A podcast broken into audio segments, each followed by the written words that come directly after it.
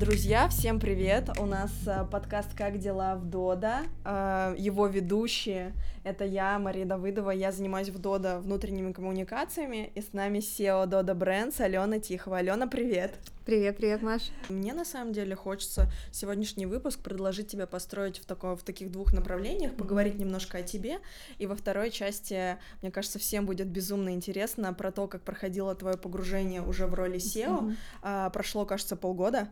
А, и за это да, время да. уже, мне кажется, много чего есть тебе рассказать. Давай начнем с самого, наверное, такого старта про тебя.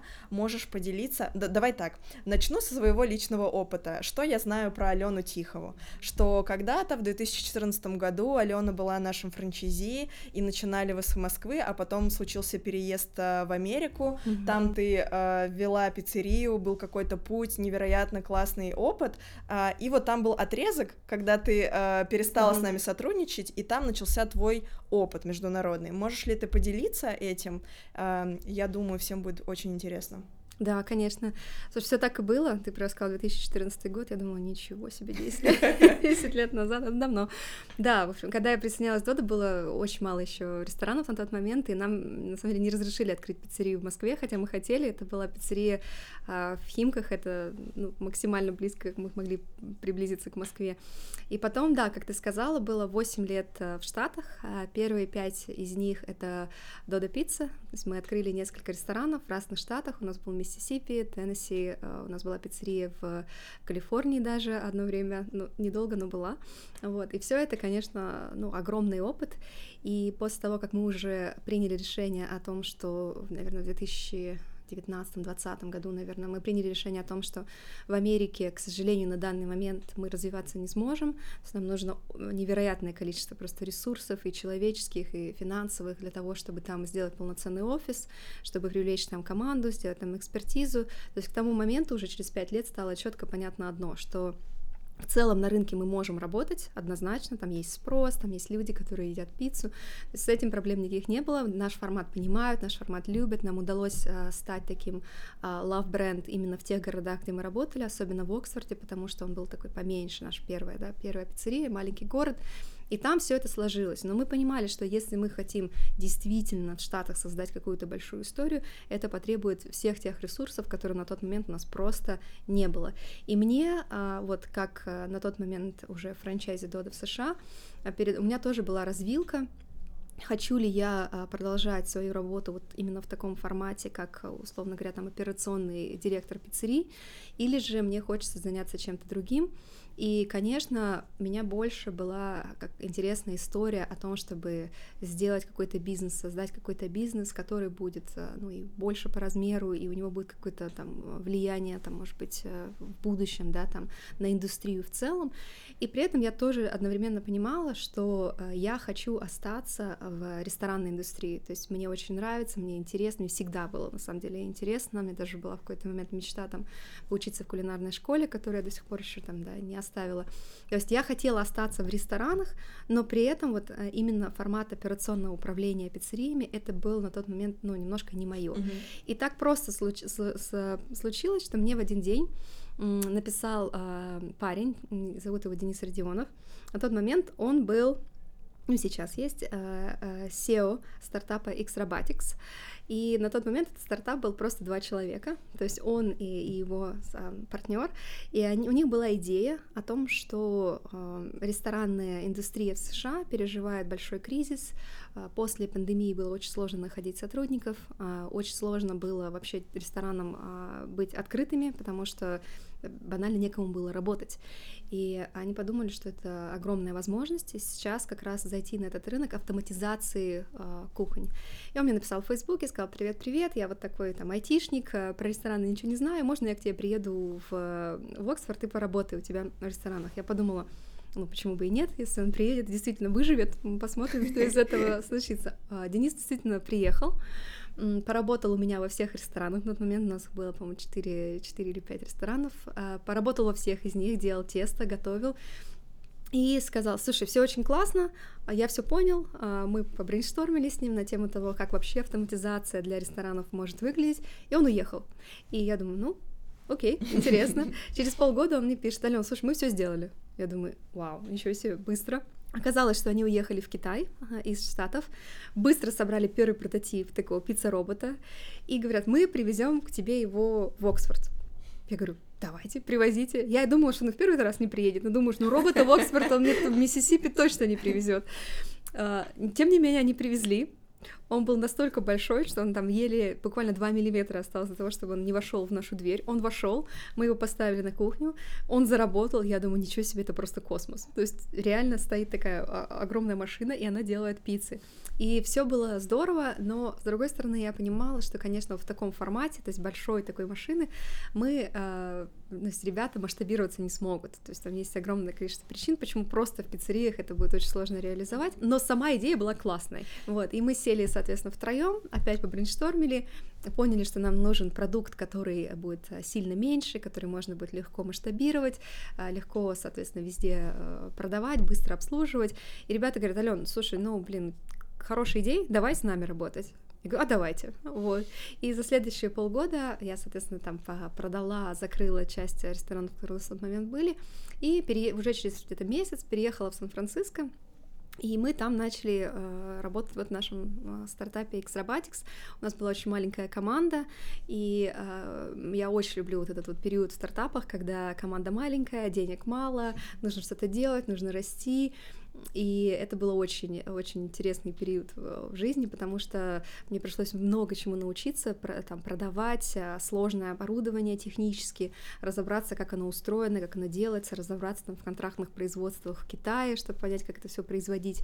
А, была возможность встречаться там с лидерами там, таких компаний, как Domino's, Papa John's, с ними выстраивать отношения, делать продажи, и достаточно быстро, там, в течение буквально одного года мы прошли путь от того, что у нас не было ничего, даже продукта, до того, что у нас там было миллион долларов плюс а, продажи годовые, Вау. было несколько контрактов, то есть когда у тебя на самом деле маленькая команда, и вам нужно любыми способами там а, выжить, да, и разобраться, и это все таки не IT-продукт, а именно хардварный продукт, который требует огромное количество инвестиций, у вас просто нет этого времени на раскачку, то есть у вас нет там года, чтобы сидеть и думать, как вы будете зарабатывать деньги, тебе просто приходится ну, начать продавать, приходится начать зарабатывать, и это было вот как раз а, период э, большого роста, то есть период, когда можно было э, сделать и поработать в тех областях, в которых ты никогда не работал. То есть для меня это были вот именно tech-продажи, да, э, это маркетинг вот таких продуктов, которых я тоже никогда не, там, не знала, как это делается, фандрейзинг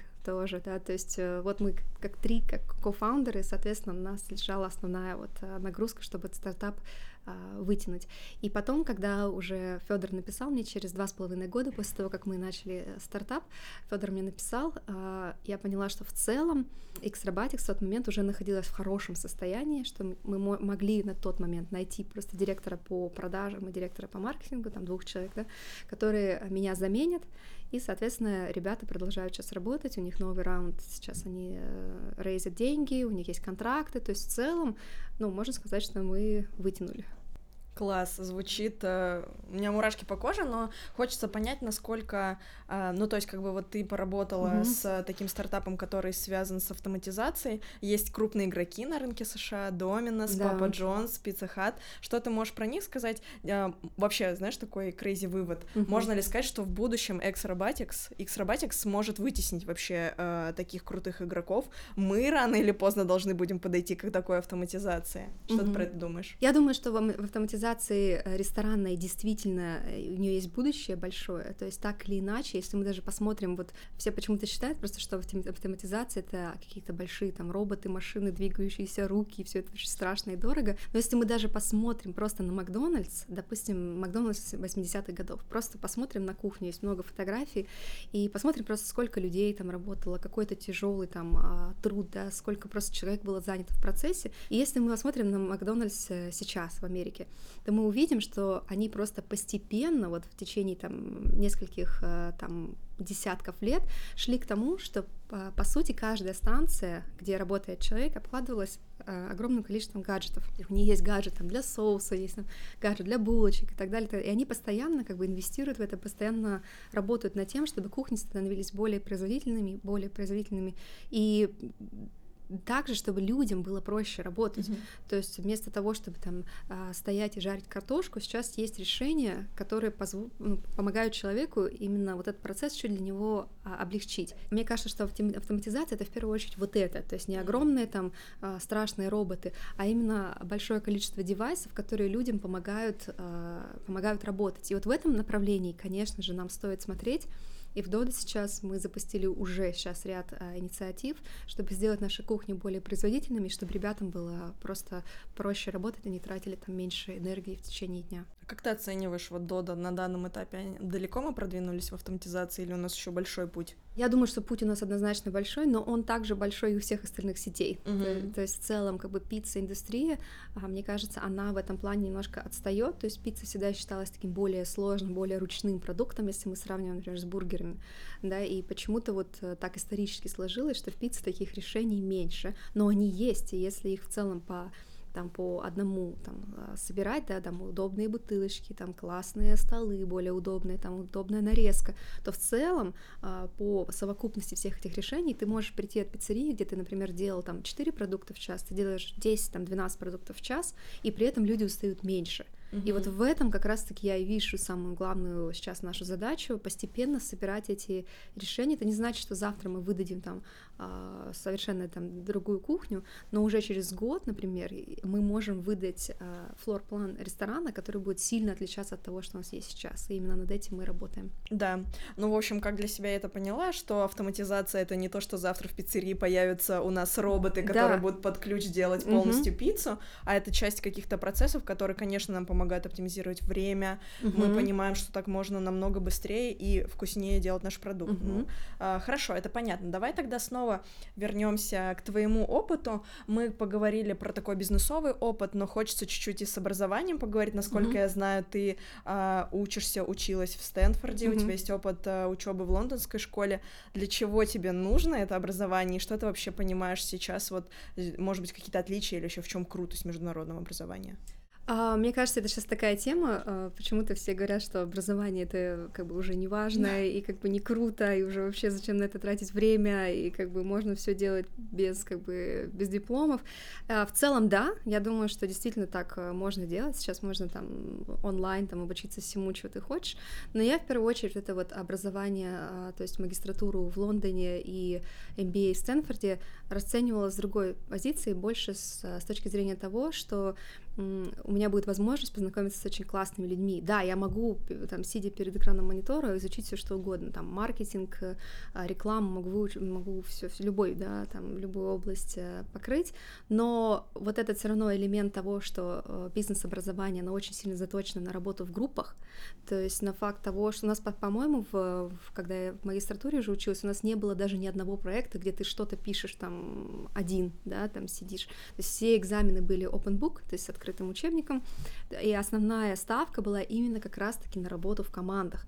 И вот этот вот опыт, когда ты приезжаешь в Англию, у тебя в группе там 27 человек из 17 разных стран, вот, и вам всем нужно, допустим, там есть ребята из Индии, есть ребята из Китая, там есть ребята из России, есть ребята из Штатов, и вот у вас такая команда 4-5 человек, и вам нужно придумать там, условно, маркетинговую стратегию для там Макдональдса там в Индонезии. И ты просто, когда начинаешь над этим про- проектом работать, ты понимаешь, что вау, как бы люди действительно думают по-разному. То есть ты знал, ты всегда как бы это знал, что люди думают по-разному, но когда добавляется еще культурный аспект, когда добавляется разное восприятие красоты, там разный бэкграунд с точки зрения там кто что считает классным, не классным, и вам всем нужно договориться и как бы и, и вот выдать какой-то результат, мне кажется, вот это самый трансформационный вообще момент, который был. И вот за это я, мне кажется, именно ценю вот это международное образование не потому, что оно там э, лучше, и не потому, что mm-hmm. в России там тебе не могут э, дать чего-то. Я вообще до сих пор считаю, что моя учеба там в СПБГУ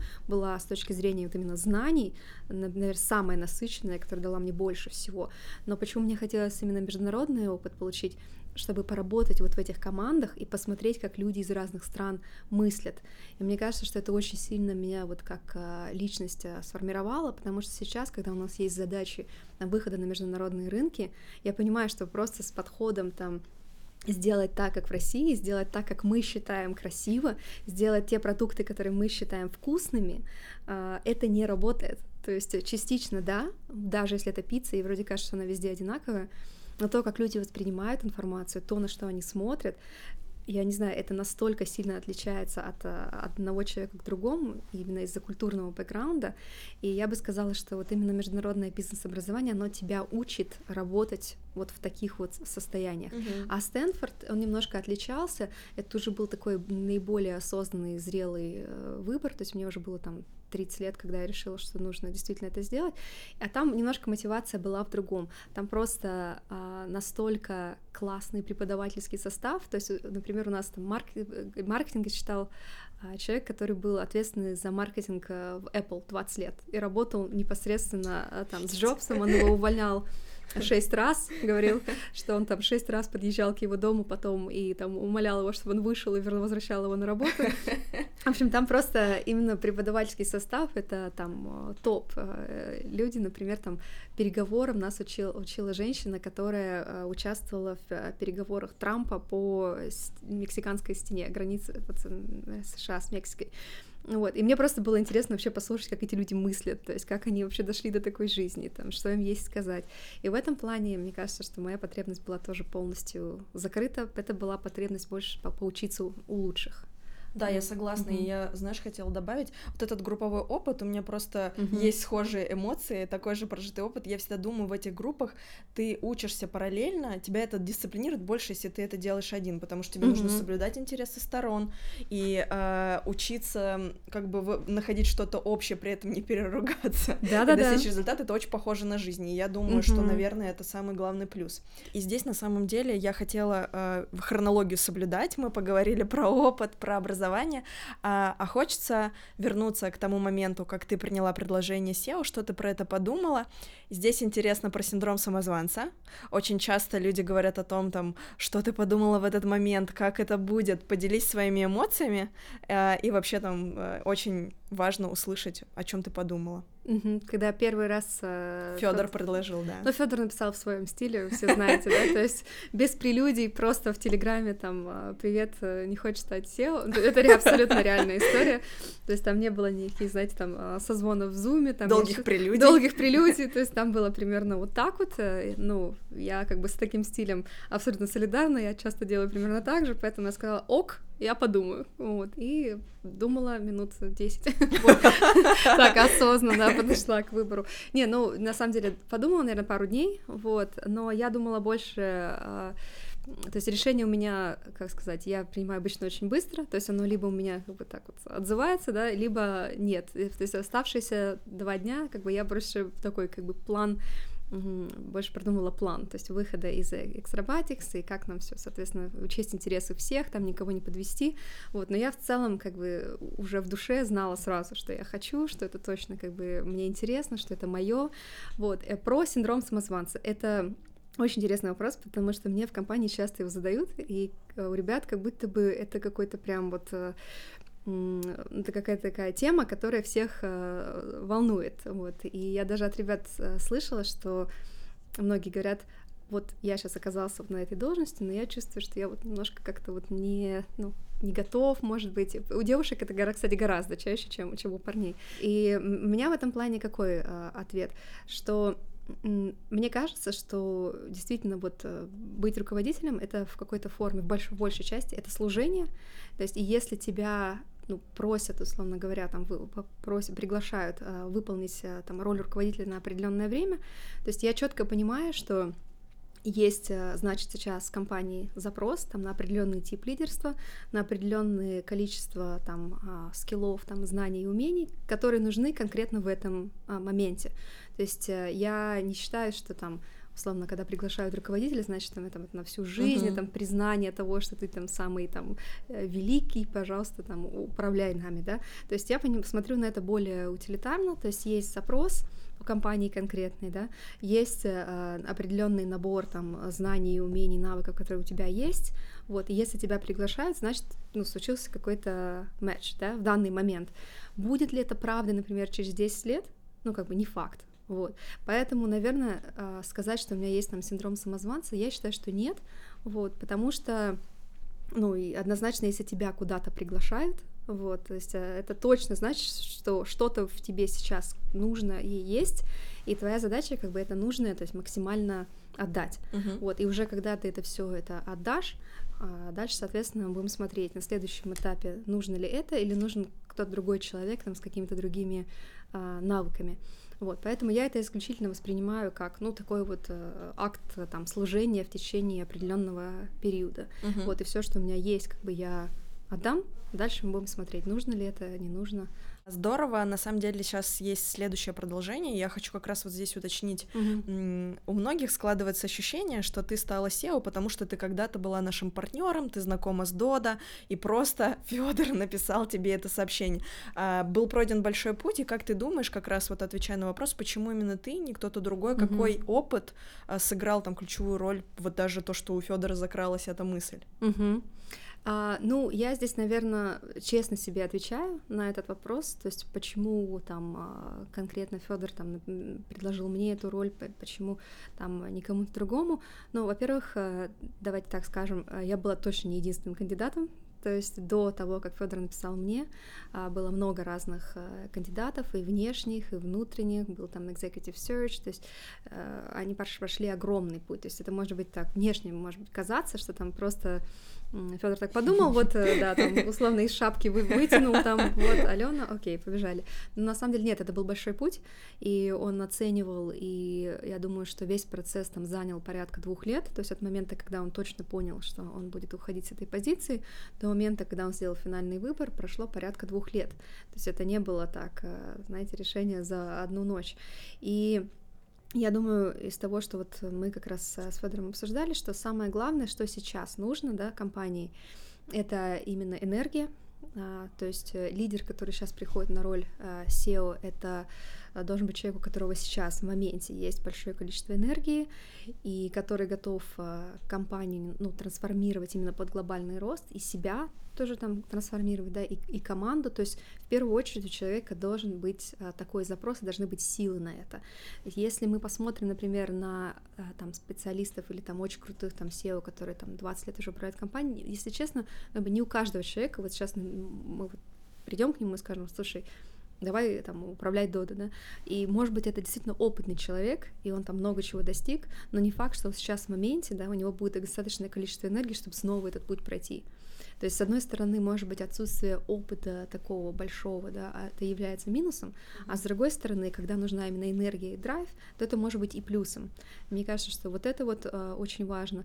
Ну и сейчас на текущем этапе у нас стоит очень четкая цель. То есть э, я это вижу примерно так. У нас э, в течение 5-7 лет как раз-таки нужно совершить вот этот вот э, переход от компании, которые достигла больших успехов на рынке там, России, скажем так, стран СНГ, до каких-то значительных прорывов на международных сложных рынках, таких как Дубай, Турция, и вот каких-то таких стран, где у нас такого опыта еще не было. То есть, да, мы выходили на такие рынки, но сказать, что мы там действительно стали лидерами, мы там всех обошли, вот такого нет. И это чисто такая прикладная задача. То есть она может быть э, чуть даже менее менеджерская, а больше такая стартаперская.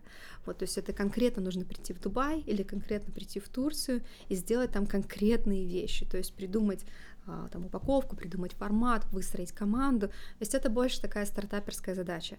И сейчас, если мы вот этот этап, условно говоря, не пройдем, то есть мы не сделаем ряд э, успехов, и в Дринкете то же самое, то есть сейчас это исключительно такая стартаперская история. То есть если мы не пройдем сейчас вот этот этап а, стартапа, который сделал а, первые успехи, говорить о том, что у нас пойдет какое-то глобальное развитие, то есть это немножко как бы забегать а, вперед. То есть когда-то мы будем в ситуации, когда к нам будут приходить там большие там финансовые группы, большие партнеры и будут говорить, слушайте, давайте мы откроем там тысячу пиццерий в Индии, но до этого момента еще нужно дойти. То есть значит, там есть логические э, шаги, которые нужно сделать. Мне кажется, опыт именно международного развития, опыт э, именно работы вот таких вот международных командах, выстраивания этих международных команд, э, стартаперский опыт, опыт предпринимательства, это как раз то, что нам нужно на вот этом отрезке э, 5-7 лет. Я думаю, что именно поэтому вот э, Федор принял такое решение, потому что в целом вот эти навыки и знания а, у меня есть. Да, нет большого опыта, но я думаю, что это можно компенсировать, а, во-первых, тем, что я буду учиться, а во-вторых, тем, что как бы у меня сейчас есть э, большой запас энергии. Uh-huh. А ты сказала конкретные шаги. Это какие шаги? Для компании, uh-huh. ну, то есть у нас есть конкретные сейчас а, задачи. То есть, когда мы говорим, то должна стать глобальной компанией, это ну, звучит очень размыто. Что есть глобальная компания? Если сейчас уже компания присутствует там в 19 странах, что это глобальная там компания или, или не глобальная, но если потом посмотрим внутри на статистику продаж наших, да, мы увидим, что там 90 плюс э, наших продаж сейчас приходится на э, Россию, страны СНГ, и потом а, мы также объективно взглянем, на каких позициях с точки зрения лидерства мы находимся во всех mm-hmm. 19 странах, то здесь уже э, история о нашей глобальности, ну, как бы она немножко по другим углом, да, встает. И конкретные шаги — это взять вот эти географические рынки, которые мы определили для себя, Дубай как витрина нашей франшизы, Турция как первая такая большая проверка боем, и Дринкет как стартап, который мы верим, что может расти очень быстро международно, и показать там а, успехи на вот этих рынках, то есть открыть такое количество точек, чтобы там обойти Доминос, например, да, в Турции, а, стать заметными в Дубае, чтобы нас воспринимали как серьезного, большого, а, там, важного игрока, а, обойти там тоже по продажам американские сетки, например. То есть это конкретные вещи, посмотря на которые, посмотрев на которые, каждый человек может сказать, да, окей, у них действительно есть э, опыт того, что они помимо России там, и Казахстана, они приходят на большой сложный конкурентный рынок и добиваются там успеха. Вот это чисто такая стартаперская задача, которую сейчас надо решить. После этого, как мы будем конкретно развиваться, там будет ли это мастер франшизы, в какие страны мы пойдем, это мы решим после. То есть сейчас нам нужно вот э, сделать э, конкретные, решить эти задачи, и вот, и уже после этого мы можем говорить о глобальности. Угу. Супер, я вот здесь как раз в шагах хочу поговорить про вызовы и препятствия, но прийти к этому чуть-чуть через угу. другое. У тебя уже э, определенная появилась насмотренность, ты поездила по странам, посмотрела, как мы представлены э, там в разных уголках страны, не только в России, в принципе, но и за рубежом. Поделись своим опытом, как бы что ты подметила, и э, вот здесь как раз больше, наверное, интересно, как ты это увидела не только какие мы классные, да, угу. но и какие-то сложности, потому что важно, наверное, подсвечивать, что должен быть пройден большой путь. Угу. Да, а, очень спасибо, очень интересный вопрос, как раз именно с позиции того, что а, ну, не только говорить всегда там о позитиве, об успехах, да, но и честно говорить о том, куда нам еще есть э, расти. И что я увидела, например, в там, путешествиях по России, там во многих городах мы являемся абсолютными лидерами, там абсолютно, да, то есть никого нет. Я приезжала в Самару, спрашивала нашего партнера Димы Трояна, там, слушай, а кто твой самый главный конкурент? Он говорит, Ален, самый главный конкурент — это мы себе, потому что больше у нас конкурентов, по сути, как бы нет. То есть боремся только с собственной там неэффективностью, собственными проблемами. Вот. А при этом даже если сейчас э, поехать э, в другие города России, например, то мы еще увидим, что даже в этих городах мы еще не лидеры. Вот, и когда мы говорим, например, что мы там сеть номер один в России, это так и есть, то есть по количеству точек, по всему мы абсолютные лидеры, но тем не менее у нас еще есть э, большое количество региональных центров, просто большое количество городов, где мы еще не лидеры, хотя, казалось бы, имея там федеральную рекламу, имея такую закупочную силу, как у нас есть, мы точно должны обыгрывать э, локальных конкурентов. И в этом плане это очень э, интересно, потому что сейчас, получается, у нас будет стоять задача, а, это именно стать народным брендом, то есть как условный там а, магнит, да, или там пятерочка. Ты, ты приезжаешь просто в любой город, ты понимаешь, что это тотальная доминация, что здесь просто вот есть магнит, и вокруг него вырод такой ров, да, что ни одна, в принципе, сетка, ни локальная, ни федеральная уже туда зайти не может.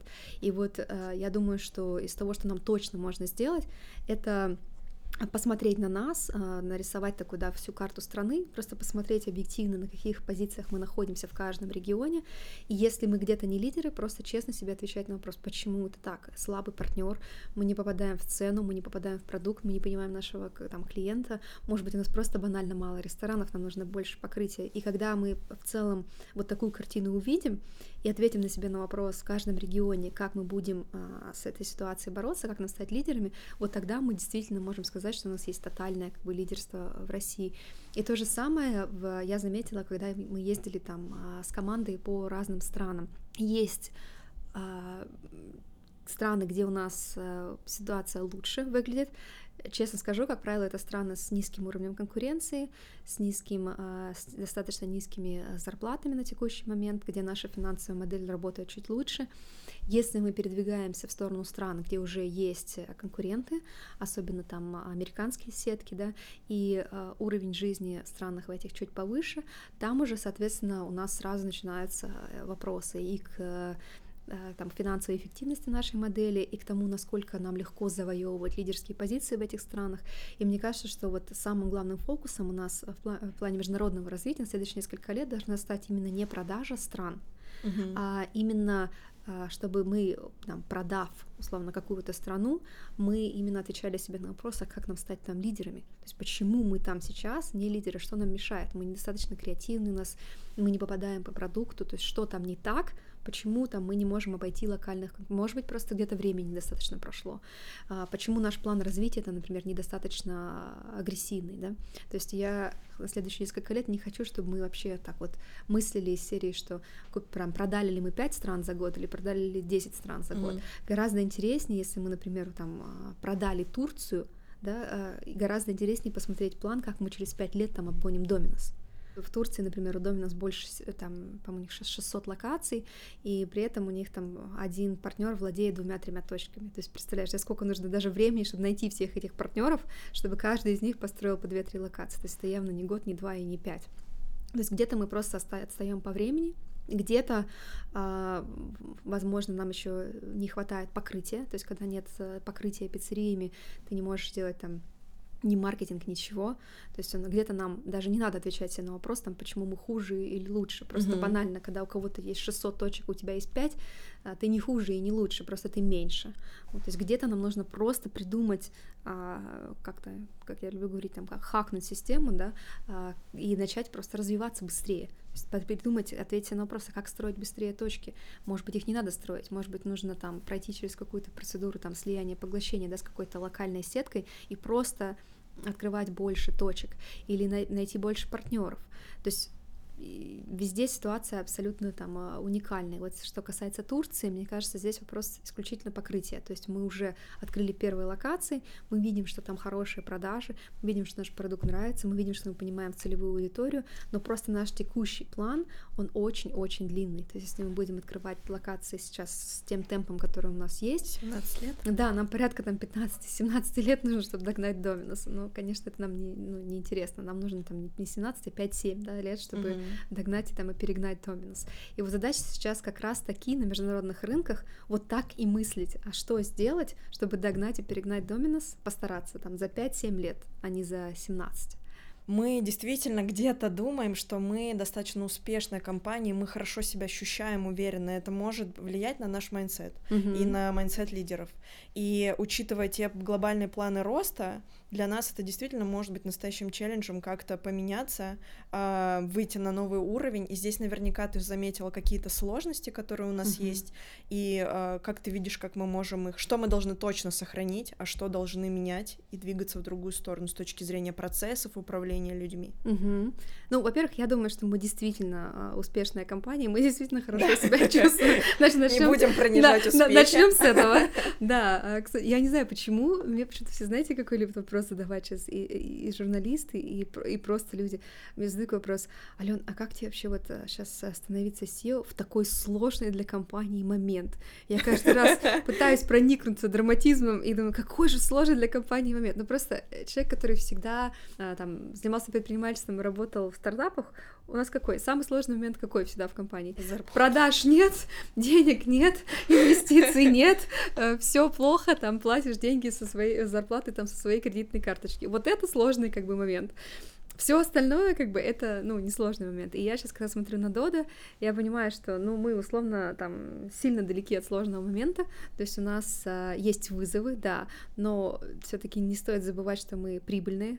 И а, если там пять лет назад у нас постоянно стоял, там висел домоклов меч, постоянно где брать деньги, как развиваться, сможем ли мы там, а, условно говоря, тянуть всю такую большую команду, вдруг будет какой-то кризис там в России, да, вдруг что-то случится. То есть сейчас мы понимаем, что у нас прочные лидерские позиции на российском рынке, мы прибыльные как компания, и если мы даже там решаем инвестировать куда-то, то мы все равно инвестируем из прибыли. И это просто настолько большая привилегия, которую, мне кажется, большинство людей не осознают. Uh-huh. Вот, но когда ты приходишь в компанию, ты понимаешь, что у нас действительно есть деньги на то, чтобы реализовать все эти проекты, это уже сложно назвать таким, знаешь, э, ну, тяжелым моментом в компании. То есть я считаю, что у нас сейчас есть все карты на руках. Вот у нас просто нам выдали э, все карты, то есть у нас есть э, стабильный э, бизнес в Евразии, который продолжает генерить э, прибыль.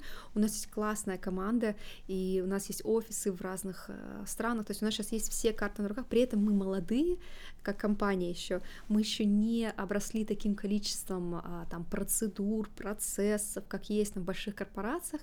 И если мы сейчас действительно решаем, что нам нужно развивать, например, стартап-дринки там а в США, или если мы решаем, что нам нужно занять лидерские позиции в Турции, мы можем настолько быстро начать двигаться и все это реализовывать, и у, у корпораций нет такого, то есть они просто пока они там решат, условно говоря, куда-то выйти, что-то сделать, это могут пройти годы, просто процесс уже так выстроен. А мы сейчас получили, как бы, как говорится, лучшее из э, с двух сторон взяли, да, с одной стороны у нас есть э, деньги и возможности, команды, и ресурсы, с другой стороны у нас еще есть молодость, э, задор и энергия, вот, поэтому я считаю, что мы находимся, ну, вообще в лучшей позиции из всех возможных, может, конечно, кто-то не согласится и скажет, ну, а как же там все там внешние факторы и так далее, но мне кажется, это больше вопрос а, мышления. Uh-huh. То есть у нас, в принципе, сейчас а, нет ничего, что нас останавливает от того, чтобы мы развивались а, международно. То есть человек все равно голосует там рублем или долларом или лирой, и если это будут рестораны, которые будут лучше управляться, чем рестораны конкурентов,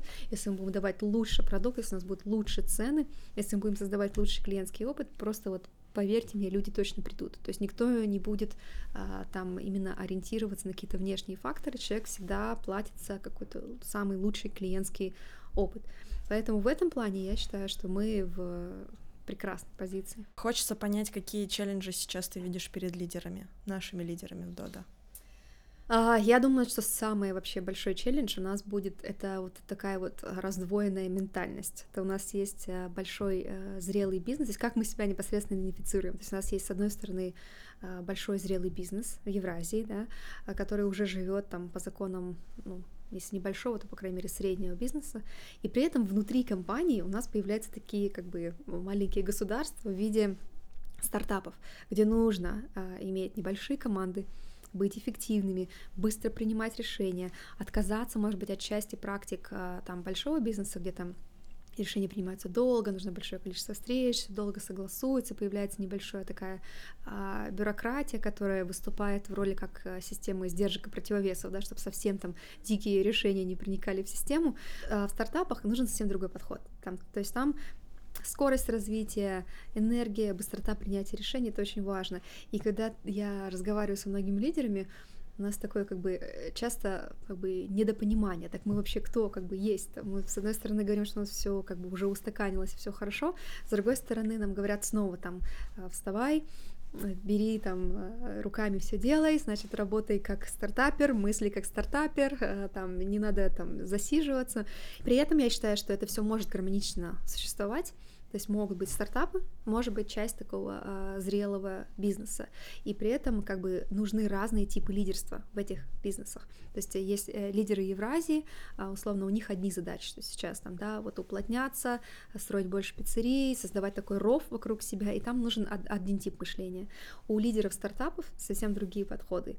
И мне кажется, вот это вот сейчас как бы новая такая самоидентификация, и при этом понимание того, что на вот этих вот конкретных географических рынках, как Дубай и Турция, тоже опять нужно снова вести себя как такая вот маленькая компания с ограниченными ресурсами. Вот это вот мышление и спустить такое мышление на всю команду — я думаю, что это самое сейчас основное. И подобрать таких людей в команду, если их нет, да, если, например, Дринкет сейчас растет, подбирать таких людей в команду, которые будут именно вот с таким вот э, мышлением стартаперским, я думаю, что сейчас это самая вообще главная задача моя uh-huh. и лидеров в том числе. Uh-huh. Супер. Наверное, такой у меня еще есть вопрос. Э, какие проблемы тебе сейчас, ну ладно, проблемы условно, я имею в виду сложности бизнеса, тебе интереснее всего решать? Ой, а, слушай, Хороший вопрос. А, я думаю, что самое такое, больше всего, что... Давай так, что больше всего меня занимает, да, больше всего пространства в моей голове, однозначно это команда, Угу. То есть э, можно придумать, вот сколько раз я уже в этом жизни убеждалась, можно придумать там любую офигительную стратегию. Вот просто, не знаю, там, разрывную, там, а, самый хитрый план в маркетинге, там, как обойти Доминос за три дня, там, да, то есть я могу нагенерить этих стратегий просто огромное количество, но упирается все во что? Придется потом это все делать, реализовывать, и здесь все упирается в людей, в команду, в мотивацию команды. Так что сейчас я бы сказала, наверное, процентов на 70, о чем я думаю, это команда. А, если у нас а, на всех местах, на всех рынках, если у нас э, люди, правильные люди, э, что с мотивацией этих людей еще очень важно. То есть сейчас, а, да, у нас есть понимание того, что у нас есть классные задачи, но насколько эти люди правильно замотивированы, есть ли у них долгосрочная мотивация, а что у них там с краткосрочной мотивацией, потому что человек, который, условно говоря, там думает о том, как ему решать свои бытовые вопросы, да, не может их закрыть, а, он в разы там хуже концентрируется на текущих задачах. То есть моя задача это собрать команду, найти правильных людей и обеспечить, дать возможность этим людям а, свободно перемещаться, там, а, свободно там, ходить в офисы, да. А, то есть сейчас, например, в Турции есть конкретная прикладная задача, что мы там по визам не можем находиться. То есть мы просто, мы строим огромную там, да, сейчас а, там стратегию большую, но при этом наши люди там не могут находиться. То есть моя задача сделать так, чтобы у нас была правильная а, команда, она была правильно замотивирована, у них были все ресурсы, все возможности, чтобы, соответственно, там, на этом рынке развиваться, добиваться успехов. И второй момент, наверное, вот, соответственно, команда, и второй момент — это именно стратегия, то есть стратегии выхода на рынки, то есть как конкретно, а, как конкретно будем добиваться успехов, тоже там в Турции, да, или нужно ли нам сейчас идти на какие-то, какие-то определенные рынки, или нам нужно подождать, то есть вот, вот, вот эти э, задачи, потому что здесь тоже цена ошибки очень высока, то есть мы можем сейчас, допустим, куда-то пойти неправильно с неправильной стратегией, мы увидим результат этого неправильного решения через 3-4 года. То есть э, нужно тоже очень все там проанализировать, да, и понять, э, то ли мы делаем вообще, туда ли мы идем. Ну, еще, конечно, финансовый вопрос, то есть э, это тоже немаловажно. У нас есть акционеры, у нас есть сотрудники, то есть нам нужно просчитывать риски, хотим мы этого или нет. Нам нужно быть уверены, что если ситуация там а, условно там с валютами или что-то поменяется там в перспективе нескольких месяцев или года, что мы будем делать, какой у нас план. То есть всегда быть немножко таким а, параноиком в плане финансов, чуть-чуть перестраховываться, искать какие-то способы того, чтобы эти риски нивелировать. Это еще, наверное, процентов там 10-15 mm-hmm. Того, что у меня в голове есть. Вот как-то так, наверное, команда, стратегия, финансы. Класс, супер. Я предлагаю, в принципе, на этом завершать, но я хочу для тех э, людей, кто будет слушать наш подкаст, оставить такое пространство и задать вопрос. И им, собственно говоря, что им хочется узнать про Алиону больше, вообще про Алиону, про бизнес, про Дода. Uh, у нас уже есть uh, интересные темы на будущие выпуски, но хочется спросить аудиторию, что будет интересно и важно. Мы обязательно это все заберем и uh, включим в следующие выпуски. Ален, спасибо, пока. Спасибо, Маш, большое. Все. Да, круто.